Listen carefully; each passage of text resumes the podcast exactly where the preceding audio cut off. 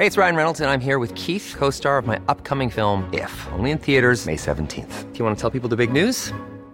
All right, I'll do it. Sign up now and you'll get unlimited for $15 a month in six months of Paramount Plus Essential Plan on us. Mintmobile.com slash switch. Upfront payment of $45 equivalent to $15 per month. Unlimited over 40 gigabytes per month. Face lower speeds. Videos at 480p. Active Mint customers by 531.24 get six months of Paramount Plus Essential Plan. Auto renews after six months. Offer ends May 31st, 2024. Separate Paramount Plus registration required. Terms and conditions apply if rated PG. Las coordenadas de la información. Con Alejandro Cacho.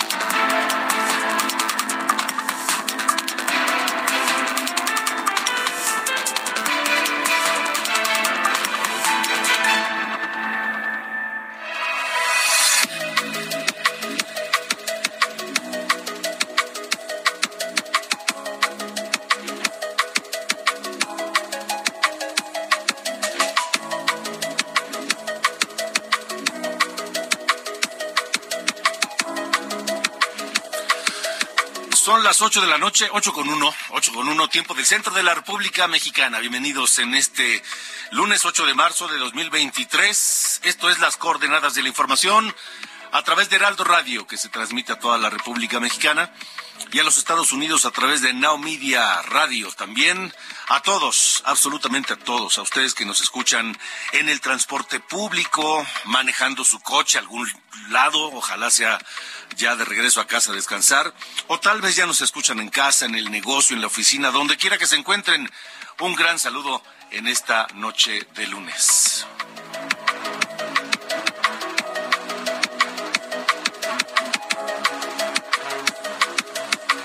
Les saludo a nombre de Diana Bautista en la jefatura de información, Ángel Arellano en la producción y Ulises Villalpando en los controles. Y tenemos eh, información interesante, importante para compartir, para um, analizar, para meditar. La Secretaría de Hacienda publicó la cuenta pública del año pasado, 2022. Revela que se registró un gasto de 7.5 billones de pesos. Es decir, medio billón de pesos más de lo que se les había autorizado en el presupuesto de egresos. O sea, el gobierno gastó más de lo que le autorizaron. Bueno, eso representa un 7.2% de sobreejercicio. ¿A qué se destinó ese dinero? ¿Se gastó de más? ¿En qué?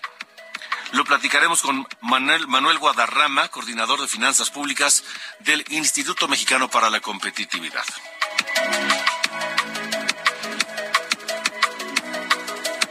Y además, como le informé el viernes, la Organización Mundial de la Salud declaró el fin de la emergencia sanitaria por COVID-19. Pero siguen los impactos económicos. Esos eh, irán desapareciendo poco a poco, dependiendo pues del país, de la región del mundo, de la habilidad de los políticos para y de los economistas, por supuesto, para salir adelante. Pero lo cierto es que la pandemia de coronavirus desencadenó la mayor crisis económica en más de un siglo. Ahora, ¿qué retos enfrentamos? ¿Cómo lo vamos a seguir enfrentando? Este retraso económico, este desacelerón económico. Eh, platicaré esta noche con el analista de México, ¿cómo vamos? Axel Eduardo González.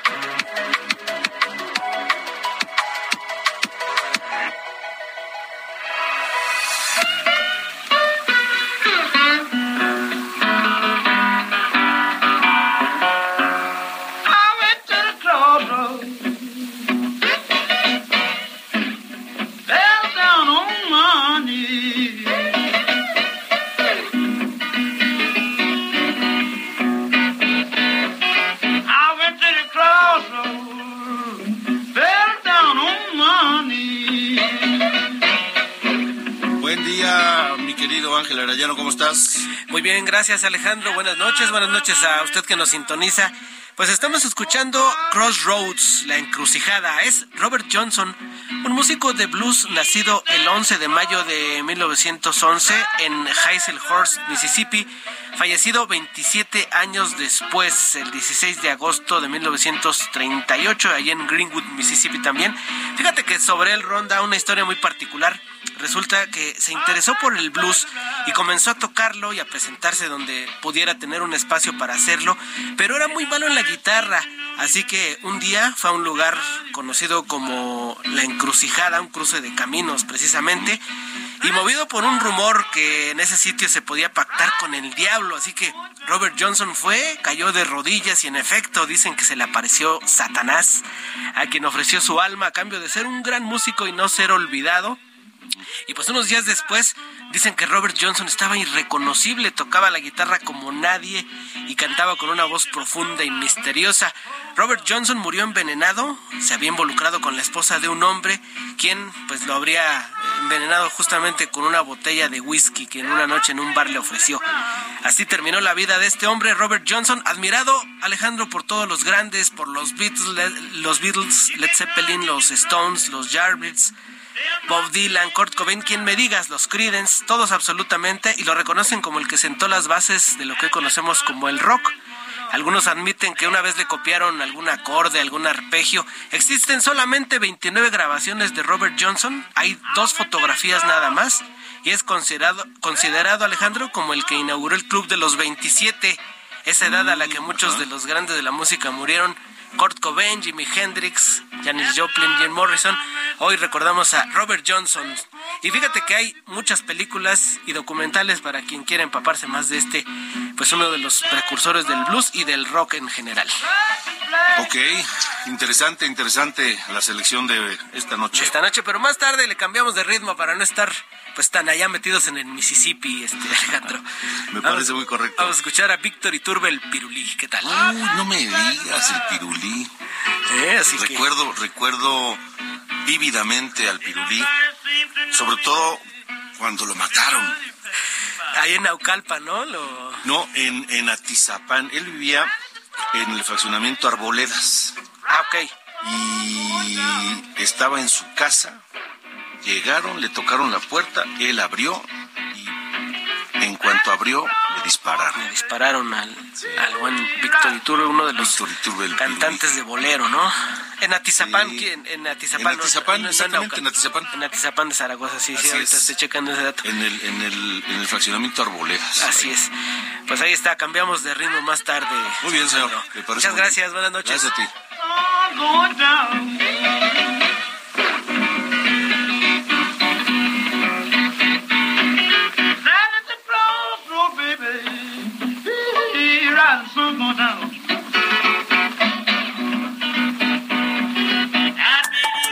Alejandro Cacho en todas las redes. Encuéntralo como Cacho Periodista. Bueno, continuamos esta noche y como le decía, la Organización Mundial de la Salud dio por terminada la emergencia sanitaria por COVID-19, cosa que está muy bien, es una buena noticia, pero los efectos económicos que nos trajo esta pandemia, pues los seguimos sorteando, los seguimos eh, pues manejando, lidiando con ellos, efectos graves en la economía mundial que no se ha recuperado de ese golpe, porque el, el- planeta entero de pronto se tuvo que detener,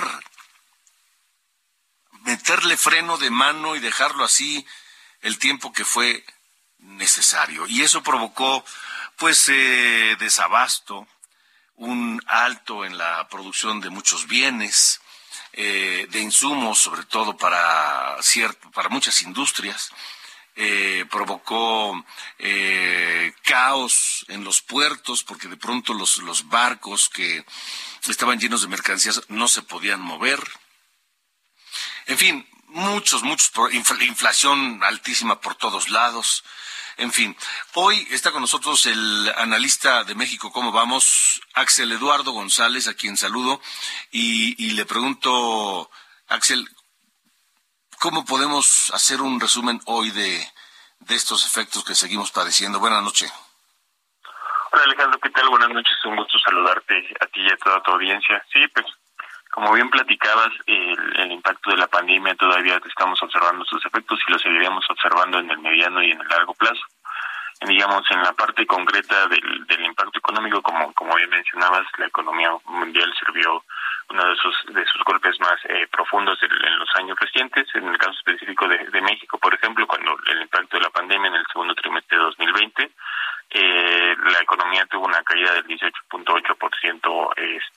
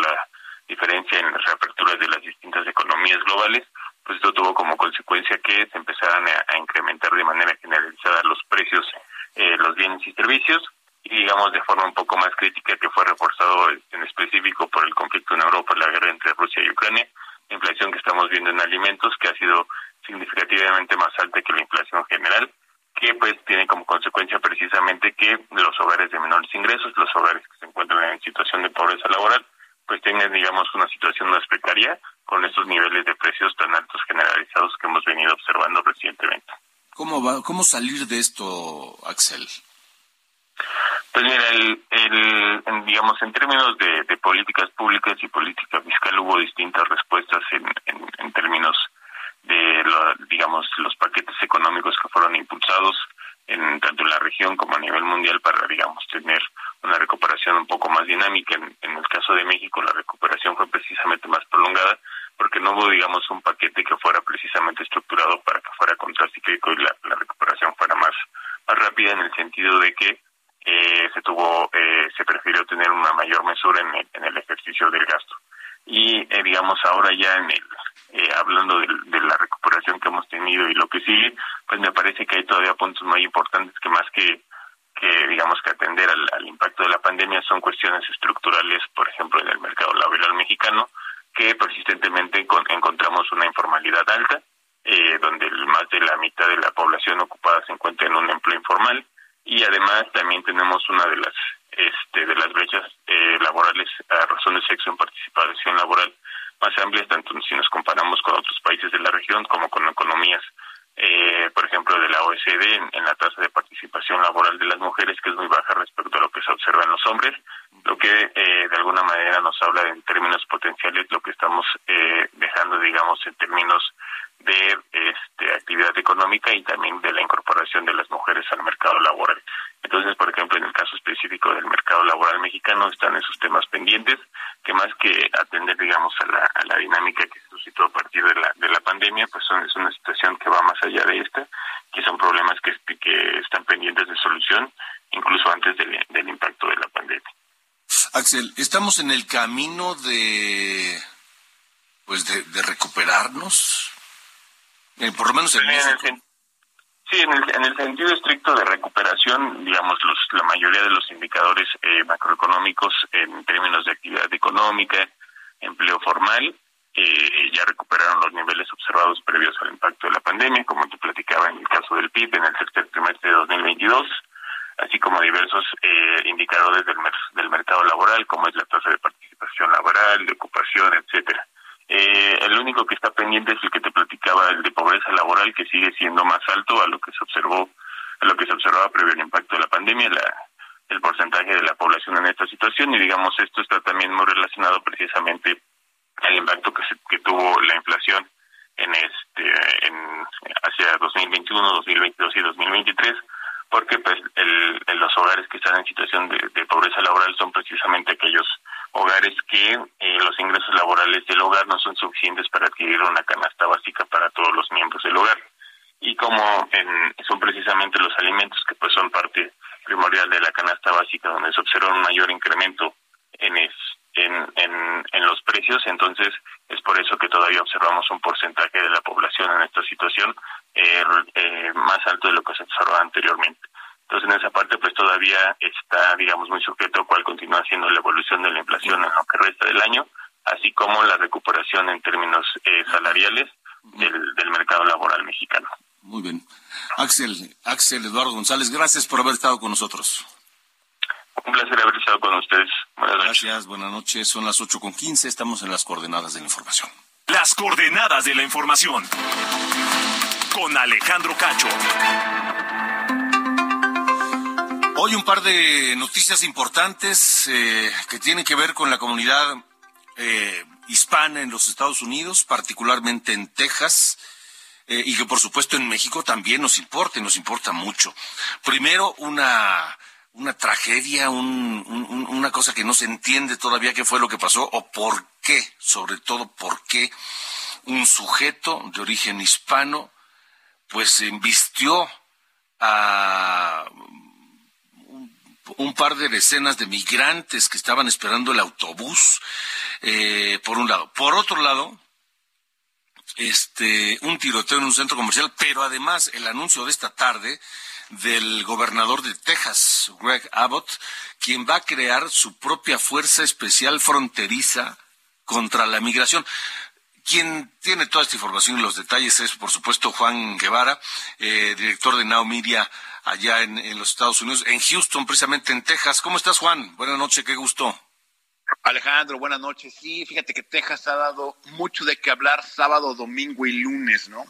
El sábado, como tú lo mencionabas, un tiroteo eh, prácticamente al- a- en un suburbio de Dallas, en donde pues sabemos que Mauricio García, de 33 años de edad, eh, mató a ocho personas y al menos eh, una media docena de personas resultaron heridas.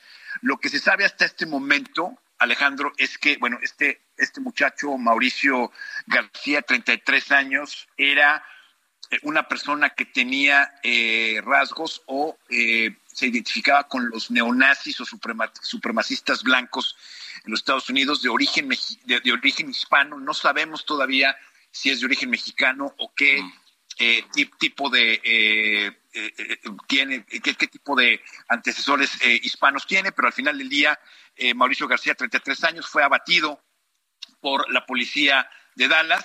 Eh, le encontraron a este sujeto eh, rifles de asalto de francotiradores AR-15 y hasta- AR-15 eh, y hasta este momento pues se, se sigue investigando. Eh, lo que han encontrado en sus redes sociales ha sido que pues es, es una persona que había planeado esto con mucha anticipación y que decidió perpetrar este, este atentado, este, este tiroteo masivo en los Estados Unidos, en Dallas, pues este sábado. No se sabe todavía si el FBI va a traer esta información o lo va a seguir manejando el, el Departamento de Seguridad Pública de Texas.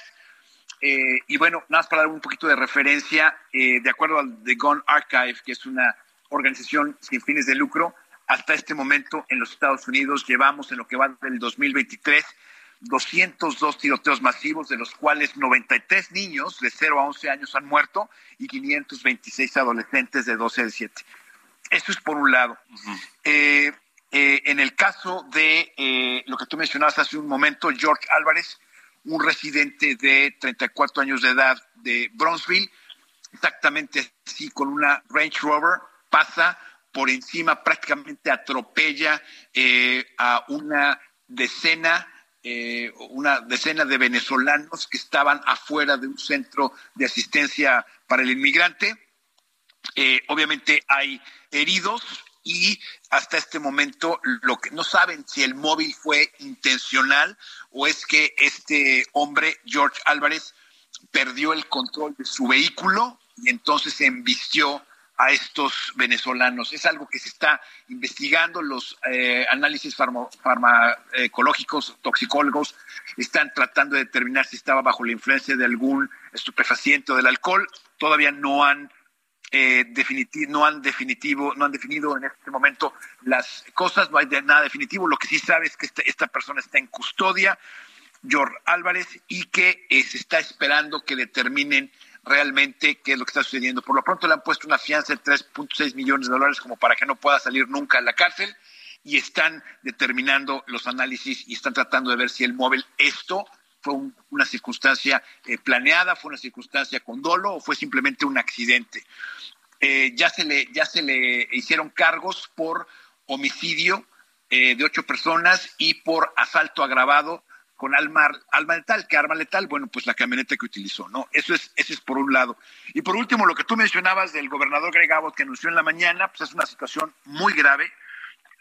Para darles los últimos detalles, van a desplegar 450 efectivos de la Guardia Nacional de Texas en lo que llama el gobernador Greg Abbott los hotspots, los lugares complicados de la frontera en lo que él llama eh, la fuerza táctica eh, tejana para la protección de la frontera. Y esto lo dice, esto, es, esto lo dice porque por la falta de efectividad de las políticas del presidente Biden en detener la frontera, en la frontera azul y obviamente la, la poca voluntad de México en seguir permitiendo que la gente eh, ilegal, la gente, la gente que está migrando de manera ilegal, pase por Texas.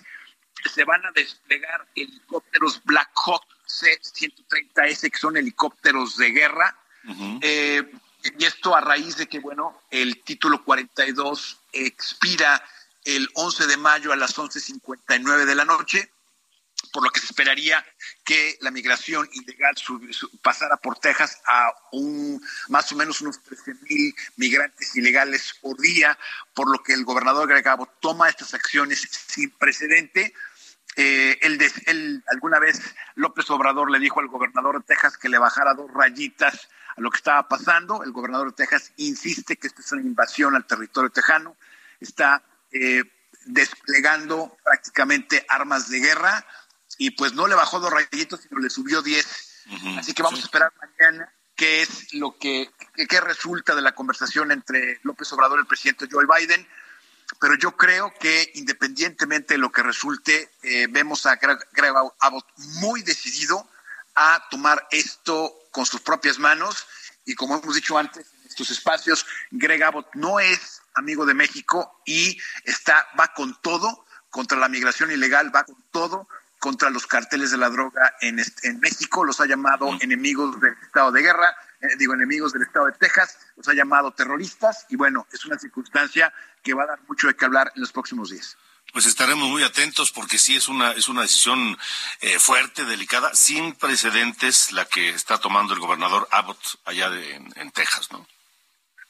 Así es, es correcto. Y yo creo que va a, se va a poner complicada la cosa. Muy bien. Juan Guevara, gracias. Un abrazo. Un abrazo, Alejandro. Gracias a ustedes. Igualmente, hasta luego. Ahí está la información. Esto que con lo que cerró Juan Guevara es verdaderamente eh, delicado. Es una fuerza fronteriza táctica que reforzará, pues, eh, la operación de reforzará la operación que ya tiene en marcha el gobierno tejano, operación Estrella Solitaria, para pues eh, enfrentar lo que ellos consideran va a ser un caos un tsunami de migrantes una vez que eh, termine el título 42 el eh, próximo el próximo jueves si no me equivoco. Eh, dice Greg Abbott, he viajado a lo largo de la frontera y he visto de primera mano el impacto que la crisis fronteriza del presidente Biden está teniendo en las comunidades de Texas. Eh, vamos a esperar a ver qué es lo que ocurre. Vamos a esperar a alguna reacción del presidente de los Estados Unidos, Joe Biden. En fin, por lo pronto, pues, nos vamos a la pausa. Y como les decía hace un momento Ángel Arellano, escuchando a Víctor Iturbe, el pirulí. ¿Cuántos chavos de hoy ya no, no tienen ni idea quién, quién es Víctor Iturbe, el pirulí? Soy esa fiebre de tu ser que te domina sin querer. Soy lo prohibido. Soy esa noche de placer. La de y es que Víctor Iturbel Pirulí nació en Guadalajara, fue payaso, comenzó como payaso.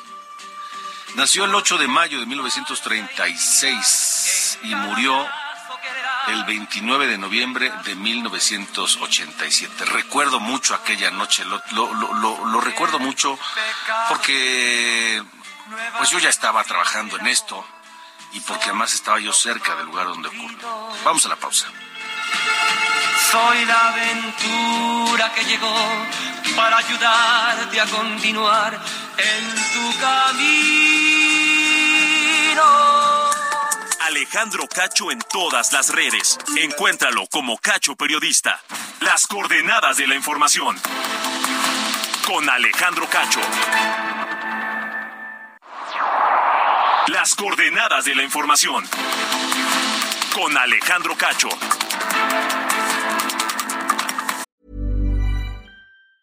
Hey, it's Ryan Reynolds, and I'm here with Keith, co star of my upcoming film, If, only in theaters, May 17th. Do you want to tell people the big news? All right, I'll do. Sign up now and you'll get unlimited for $15 a month in six months of Paramount Plus Essential Plan on us. Mintmobile.com slash switch. Upfront payment of $45 equivalent to $15 per month. Unlimited over 40 gigabytes per month. Face lower speeds. Videos at 480p. Active Mint customers by 531.24 get six months of Paramount Plus Essential Plan. Auto renews after six months. Offer ends May 31st, 2024. Separate Paramount Plus registration required. Terms and conditions apply if rated PG.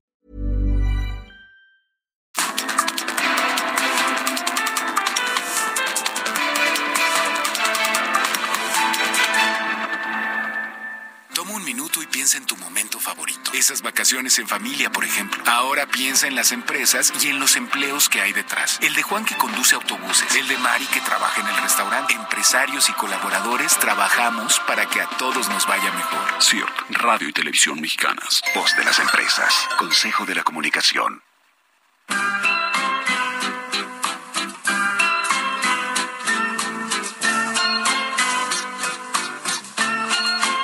que has dejado de amarme y no sientes besarme, yo lo comprendo.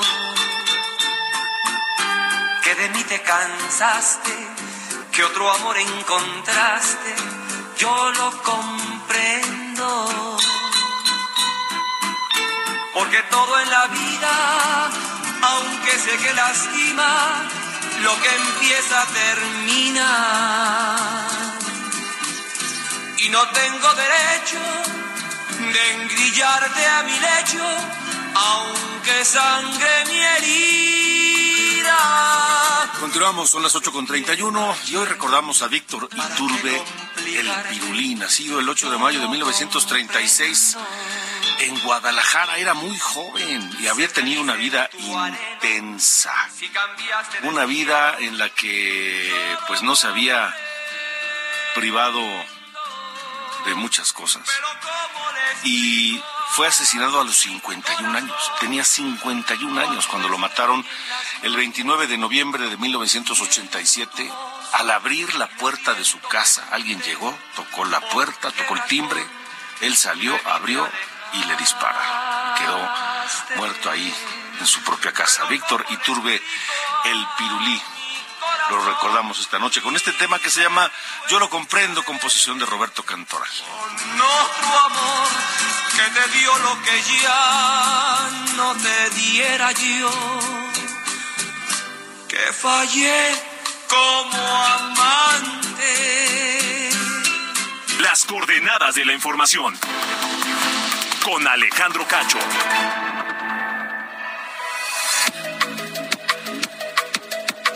Buenas noches, soy Diana Bautista y les saludo con el resumen de noticias. Alejandro Moreno se queda al frente del PRI hasta 2024. A puerta cerrada, el Consejo Político Nacional del partido aprobó prolongar su mandato como dirigente hasta que concluya el proceso presidencial del próximo año. Mañana entra en vigor la ley sobre deudores alimentarios. Quienes no hayan pagado su pensión en los últimos 90 días no podrán ser candidatos a puestos de elección popular y tampoco podrán ser jueces ni magistrados. La Fiscalía de Sonora informó que los restos hallados en la carretera Costa de Hermosillo no corresponden al hijo de Ceci Patricia Flores, fundadora del colectivo Madres Buscadoras de Sonora. Ayer en la carretera México-Cuernavaca se denunciaron al menos 22 asaltos, pues los delincuentes aprovecharon varios bloqueos para despojar de sus pertenencias a los automovilistas. En Tamaulipas este fin de semana continuaron los enfrentamientos entre grupos del crimen organizado en San Fernando y sobre la carretera Reynosa. Además, en Matamoros, dos elementos de la Guardia Estatal resultaron heridos al ser agredidos a balazos por civiles armados. Ante el fin del título 42 en Estados Unidos, 20.000 migrantes esperan en Tamaulipas a ser detenidos por autoridades norteamericanas y tratar de convencer a los agentes de que se les otorgue el asilo humanitario. Mientras en Sonora, Protección Civil habilitó ya 144 albergues para recibir a los migrantes que podrían llegar luego del levantamiento de las restricciones del título 42. Finalmente, por un error humano en los trabajos de mantenimiento, esta mañana se activó la alerta sísmica en 851 altavoces de la Ciudad de México. Estas fueron las noticias de hoy lunes. Buena noche. Las coordenadas de la información. Con Alejandro Cacho. Continuamos esta noche de lunes 8 de mayo y ya le comentábamos hace un momento lo que decidió el gobernador de Texas, Greg Abbott, acerca de esta fuerza eh, fronteriza táctica de Texas para reforzar eh, la vigilancia que ya existe y, e impedir el ingreso de, inmigrantes.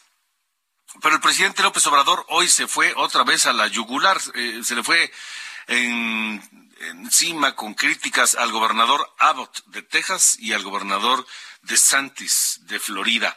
Noemí Gutiérrez, tú tienes el informe completo. ¿Cómo estás? Buenas noches. Hola, muy buenas noches, Alejandro. Pues comentarte que el presidente Andrés Manuel López Obrador arremetió contra los gobernadores de Texas, de Abbott y de Florida, Ron DeSantis, ya que acusó que es inmoral sacar racas política con los migrantes. Dijo que ambos republicanos y el Congreso de ese país mejor deberían legislar para prohibir la venta de armas de alto poder en supermercados y dejar de recibir dinero de los fabricantes de armas, ya que dijo ni pío dicen por qué les dan dinero para sus campañas. Y fue a pregunta expresa que se le cuestionó que el gobernador de Texas anunció que va a mandar todo este operativo a la frontera para frenar a los migrantes. Ahí el presidente respondió que el republicano ya había tomado otras medidas, incluso para revisar los frenos de los camiones que entran por la frontera, lo que provocó un caos en el comercio de ambos países. También criticó que en plena época invernal mandaran a Nueva York, Washington, incluso la casa de la vicepresidenta de Estados Unidos, Kamala Harris, pues varios migrantes. Dijo que eso realmente degrada la moral y es inhumano y dijo que también se enteró que el gobernador de Florida pues está tomando medidas represivas inhumanas en contra de los migrantes. Reprochó estas actitudes que han tenido estos gobernadores republicanos y por ello les llamó a que mejor hagan una propuesta para terminar con este comercio que se está dando de armas de alto poder que se pueden eh, conseguir incluso en los supermercados, Alejandro. Pues sí, y a ver mañana qué dice luego de este anuncio del gobernador tejano, seguramente va a ser el tema mañana también otra vez. Noemí, gracias. Muy buenas noches. Hasta luego, buenas noches. 8.37. Las coordenadas de la información. Con Alejandro Cacho.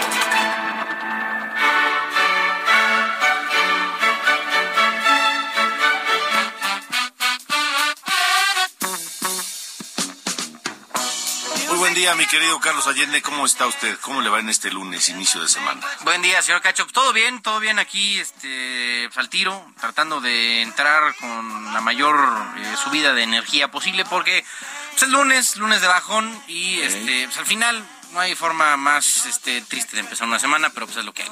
Oye, también otro que se anda, pero encendido, es eh, el peso mexicano, mi estimado señor Cacho. Acumula por ahí de 8.86% de apreciación en lo que lleva eh, de este 2023, convirtiéndolo en la, en la moneda que más se ha apreciado en, en, en, contra del dólar. Eh, yo sé que se les da, ¿no? Luego en presidencia presumir logros, eh, hacer, digo, más bien hacer caravana con sombrero ajeno, pero nada más reiterar, esta cotización del peso frente al dólar no tiene nada que ver con lo que haga bien o mal el gobierno mexicano, más bien son asuntos externos. Em, en este caso, está cotizando por ahí de 17.70 y tanto, 78, ya es que se, mueve casi casi por segundo el tema de la cotización. Pero la cosa es que tiene que ver en parte por la eh, señales que está dando la Reserva Federal de que ya no va a seguir subiendo la tasa de referencia. Aquí tuvimos datos positivos tanto en tema de empleo, igual en Estados Unidos, y eh, pues, la decisión de política monetaria de Banjico también va a estar, eh, es bastante relevante para el caso. Pero más bien, Em, un, dato informal, digamos que los analistas igual están tomando en contra para este tema, es que em, está empezando a darse este fenómeno, sobre todo en, digamos, en el bloque contrario de la geopolítica mundial, de eh, tratar de quitarse de encima el dólar como la moneda de referencia mundial. Lo estamos viendo sobre todo en China y Rusia, que están tratando de jalar a más países, como India, por ejemplo, a que eh, dejen de pagar sus exportaciones o de comercio internacional en dólares y más bien, como ya lo está haciendo Rusia, lo hagan en yuanes, ¿no? O en otra moneda que no es el dólar. Eso obviamente le da un poco en la torre, poquito, pero pues, al final pone su granito de arena para eh, la depreciación en sí del dólar frente a todas las monedas del mundo y no tanto la apreciación del peso en particular. Entonces, eh, pues al parecer se va a mantener, ¿no? Este efecto de apreciación del peso por ahora, que ya ven, eso puede cambiar de un día para otro. Eh, pero sí, 8.86% de, de apreciación este eh, año nuestra moneda nacional por eh, digo que tiene impactos positivos y negativos para donde lo veamos, ¿no? O sea, negativos porque las remesas también pues, llegan menos pesos, ¿no? Aquí con los mismos dólares que manden desde allá, pero igual se vuelven más baratas las importaciones, ¿no? Entonces, pues, mira, los efectos de ahí son variopintos, pero al final el hecho sigue siendo que tenemos una moneda, la, la moneda más apreciada en el mundo frente al dólar de los Estados Unidos. Ya estamos viendo esta nueva eh, oleada, ¿no? De tendencia de justo ver que parecía que Francia también se quería sumar a este asunto, muy criticado Macron por este, este, este declaración que dio, de no depender tanto, ¿no? De Estados Unidos ni del dólar americano, pero, pues bueno, la cosa es que eh, andan en esas y seguro le, le, echó una ayudadita al peso mexicano. Nada más me da gusto que no estén presumiendo este logro como suyo en. Yo nada más voy a decir una cosa. Sí. Nada aguas, me gusta. Aguas. ah, perdón. Sí. Aguas. Too good to be true. O sea. Sí. Demasiado bueno para ser verdad. Es correcto. Aguas. Pero, ¿no? así está Bien. la cosa, mi estimado. Dale, gracias. Fuerte abrazo. Adiós.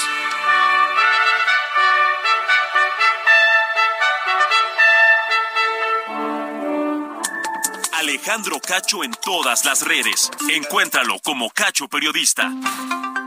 Continuamos, son las 8 con 41. Estamos transmitiendo para ustedes a través de Heraldo Radio y de Namida Radio en los Estados Unidos. Yo soy Alejandro Cacho y vamos a hablar del gobierno de la austeridad o de la pobreza franciscana, como lo quieran ver. Pero que el año pasado gastó 7.2% más de lo que tenía autorizado en el presupuesto de egresos, de lo que le autorizó el poder legislativo al, al gobierno del observador. 7.2% más gastaron el año pasado. ¿Por qué? ¿En qué lo gastaron? Esta noche está con nosotros Manuel Guadarrama, coordinador de finanzas públicas del Instituto Mexicano para la Competitividad del INPO. Y te saludo, Manuel. Buenas noches. Hola, buenas noches, Alejandro. Buenas noches a toda la audiencia. Pues, ¿dónde se quedó la austeridad? Pues así es en, en el discurso, efectivamente. Como cada año, la Secretaría de Hacienda, Alejandro, presentó la cuenta pública, que es básicamente este documento en donde se hace el balance final de pues cómo estuvo el manejo, la gestión de todos los recursos públicos, de todo lo que ingresa, de todo lo que sale y por supuesto también de la deuda pública que como vamos a ver pues está creciendo eh, año con año. Y eh, en este sentido como mencionas reporta en esta cuenta pública del año 2022 eh, que se gastan 7.5 billones de pesos.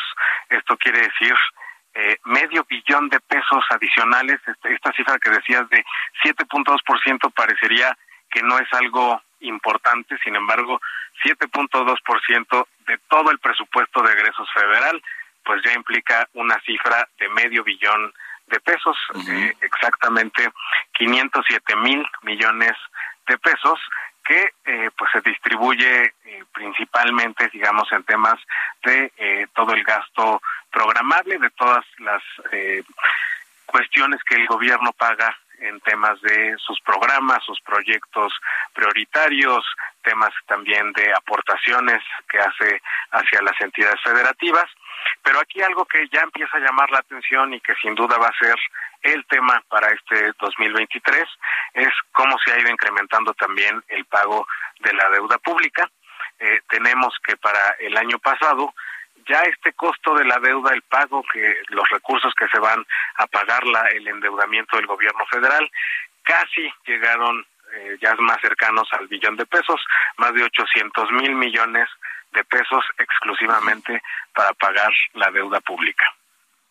O sea, parte, buena parte de ese dinero se fue a pagar deuda. Así es. No se supone que este gobierno...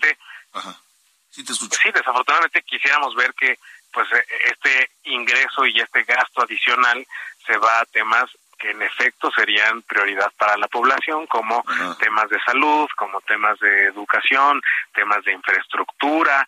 Eh, sin embargo, pues lo que estamos viendo es este incremento que, que hubo en, en, lo, en el ejercicio de los recursos públicos eh, tiene que ver con el pago de, de la deuda pública. Oye, Manuel, pero, pero este gobierno dice que no hay deuda, que no se ha endeudado. Sí, mira, desafortunadamente, eh, pues el, el discurso no no hace clic con, con los datos. Eh, el gobierno federal el año pasado termina eh, con, con una proporción en términos de la deuda y del PIB de 49.4%, o sea, es decir, casi 50% de la deuda en relación al PIB.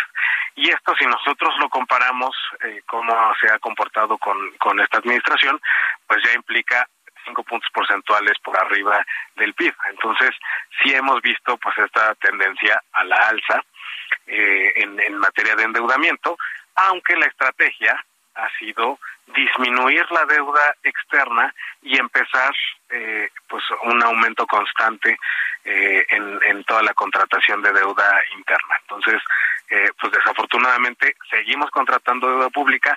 Por supuesto que en los años de pandemia, como el PIB se hizo más chiquito, la economía se contrajo, en esos años de 2020, 2021 rebasamos inclusive ese 50% de relación con, con el PIB, eh, pero finalmente pues el año pasado, que ya fue un año relativamente normal, pues prácticamente también estamos cerca de ese 50%. ¿Y eso por qué? ¿A qué podemos atribuirlo? ¿A desorden? ¿A mala planeación? ¿A qué, Manuel? Estamos platicando con Manuel Guadarrama, coordinador de finanzas públicas del Instituto Mexicano para la Competitividad. Así es, en, buena medida se debe eh, pues a esta facilidad de eh, modificar el presupuesto de egresos en términos prácticos. Una cosa es lo que dicen los diputados que se va a gastar y otra lo que efectivamente pues el gobierno decide hacia dónde se van los recursos. Eh, desafortunadamente tenemos una mala gobernanza en el tema de finanzas públicas y aquí lo vemos muy claramente pues cuáles son las verdaderas prioridades del gobierno federal tampoco ninguna novedad tenemos por ejemplo que la secretaría de energía fue la que mayor sobreejercicio de recursos públicos tuvo con 306%, seguido de la Secretaría de Hacienda, que pues también ha realizado diversas transferencias financieras a, proyectos prioritarios, algunos fideicomisos. Eh, en tercer lugar tenemos también el tema de eh, el incremento que hubo en turismo en la Secretaría de Turismo y que sabemos que esto pues está dirigido principalmente al proyecto de transporte de pasajeros del tren Maya. Eh, y posteriormente pues también el incremento que hay importante decía ya en esta deuda pública. Entonces eh, pues estas son digamos las verdaderas prioridades que, que haya manejado el, el gobierno. Llama la atención y digamos por eso creo esta parte del, del discurso presidencial tiene también eh, pues un, un impulso importante. La oficina de presidencia de la República sigue disminuyendo sus eh, costos. Entonces, eh, pues esto justo, digamos, el, la oficina del presidente como tal cada vez gasta menos, pero eh, las otras dependencias, energía, hacienda, la Comisión Nacional de Hidrocarburos, eh, la Secretaría de Turismo, rebasan el doble de lo que originalmente tenían presupuestado. Híjole, el doble. Ahora, eh, Manuel, tal vez sea una pregunta redundante o inútil, pero, ok, gastaron más, pero gastaron mejor.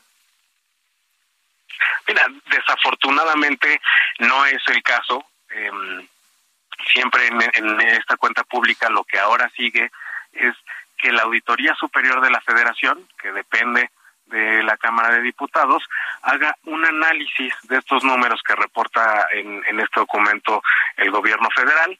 Y bueno, ahí tenemos eh, recientemente en, en febrero de este año presentaron la última revisión de la cuenta pública de 2021 y ahí se señalaban pues toda una serie de irregularidades que no se han eliminado y que con toda certeza se repiten en el ejercicio de estos recursos, que son duplicidad de beneficiarios, falta de comprobación de eh, los gastos, eh, programas que no han cumplido reglas de operación, eh, subsidios que no estaban debidamente regulados o justificados, es decir, una serie de irregularidades que no se han logrado corregir y que desafortunadamente pues representan miles y miles de millones de pesos.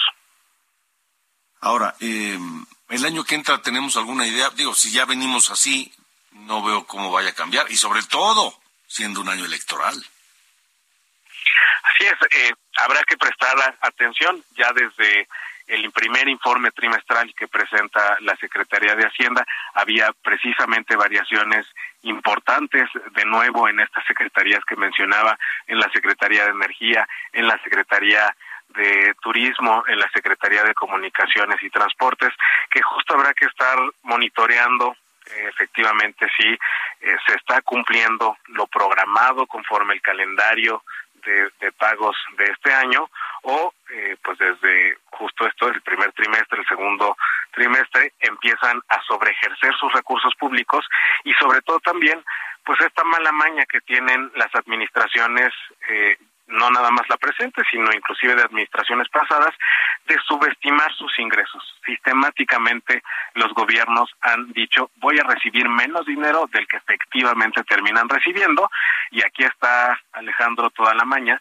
porque dicen que reciben menos y todos esos ingresos que llegan como excedentes en este año eh, que se reporta en la cuenta pública, igualmente se recibió eh, 7% más de, de ingresos, casi también el, el, medio billón de pesos, y con estos ingresos excedentes, pues prácticamente son cheque en blanco, son de libre disposición, se aplican a programas prioritarios, a las obras prioritarias, y pues básicamente no hay mayor control. De acuerdo. Manuel, gracias por haber estado con nosotros. Al contrario, un gusto, Alejandro. Igualmente. Las coordenadas de la información. Con Alejandro Cacho. Bueno, y la Suprema Corte de Justicia de la Nación eh, terminó por darle, clavar el último clavo en el ataúd de la reforma electoral del Plan B de López Obrador, que ha de estar haciendo un entripado esta noche. Diana Martínez, buena noche. Así es, Alejandro, te saludo con gusto. La Suprema Corte de Justicia de la Nación invalidó la primera parte del Plan B de la reforma electoral por violaciones al procedimiento legislativo. Por nueve votos, el máximo tribunal determinó anular la reforma a las leyes generales de comunicación social y de responsabilidades administrativas publicada en 2022. El ministro Alberto Pérez Dayán propuso invalidar todo el decreto por violaciones al proceso para aprobar la reforma, pues no existía un debate abierto e informado. En el caso de la ministra Margarita Ríos Farjat respaldó la propuesta de Pérez Dayan y aseguró que invalidar un proceso legislativo no prejuzga sobre las normas que de ahí eh, emanan, pues siempre existe la posibilidad de que éstas contengan cuestiones positivas para el orden jurídico. Los ministros Juan Luis González Alcántara Carrancá y Luis María Aguilar también respaldaron la propuesta. En el caso de Aguilar, se refirió a múltiples violaciones al proceso con el que se aprobó este decreto, mientras que González Alcántara Carrancá destacó que se incumplió con las formalidades más básicas del proceso legislativo. Las únicas ministras que votaron en contra fueron Yasmín Esquivel y la ministra Loreta Ortiz. La ministra presidenta Norma Piña destacó que sin deliberación no hay consensos y no basta una votación mayoritaria, pues hay reglas que se deben cumplir. Hasta aquí mi reporte. Gracias, Diana. Y vamos a las campañas. Vamos contigo, Gerardo García. Buenas noches. Muy buenas noches, saludarte a ti y también al auditorio. La candidata de Va por el Estado de México, Alejandra del Moral Vela, dio a conocer al sector económico mexiquense su proyecto de gobierno en la materia en la que destacan 10 puntos y recalcó que la mejor política social es la económica y la generación de empleo, por lo que ofreció ser su aliada. La priista y originaria de Cuautitlán, Izcalli, encabezó el foro Competitividad para el Desarrollo en donde estuvo con varias cámaras empresariales. En su mensaje resaltó que se tienen todas las ventajas competitivas para hacer a la entidad mexiquense el campeón de la generación de empleo, oportunidades e inclusión social. El reporte desde el Estado de México. Gracias, gracias Gerardo. Pues creo que ya no cabe nada más, nos tenemos que ir, pero nos vamos escuchando esta historia de un amor en voz de Víctor Iturbe El Pirulí, que murió a los 51 años y nació el 8 de mayo de 1936 en Guadalajara, uno de los grandes intérpretes de boleros de los años 70 y 80 en México. Hasta mañana, pásela bien. Buena noche. Solo tengo soledad y si ya no puedo verte, porque Dios me hizo quererte para hacerme sufrir más. Siempre fuiste la razón de mi existir. Adorarte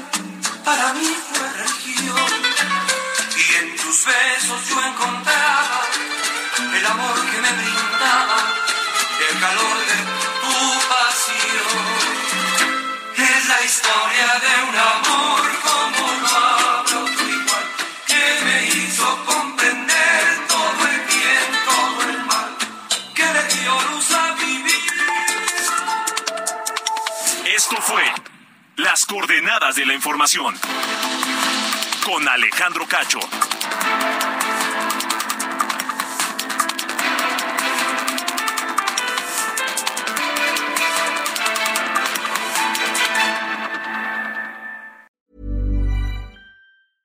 Selling a little? Shopify helps you do your thing however you cha-ching. Shopify is the global commerce platform that helps you sell at every stage of your business. From the launch your online shop stage to the first real life store stage, all the way to the did we just hit a million orders stage.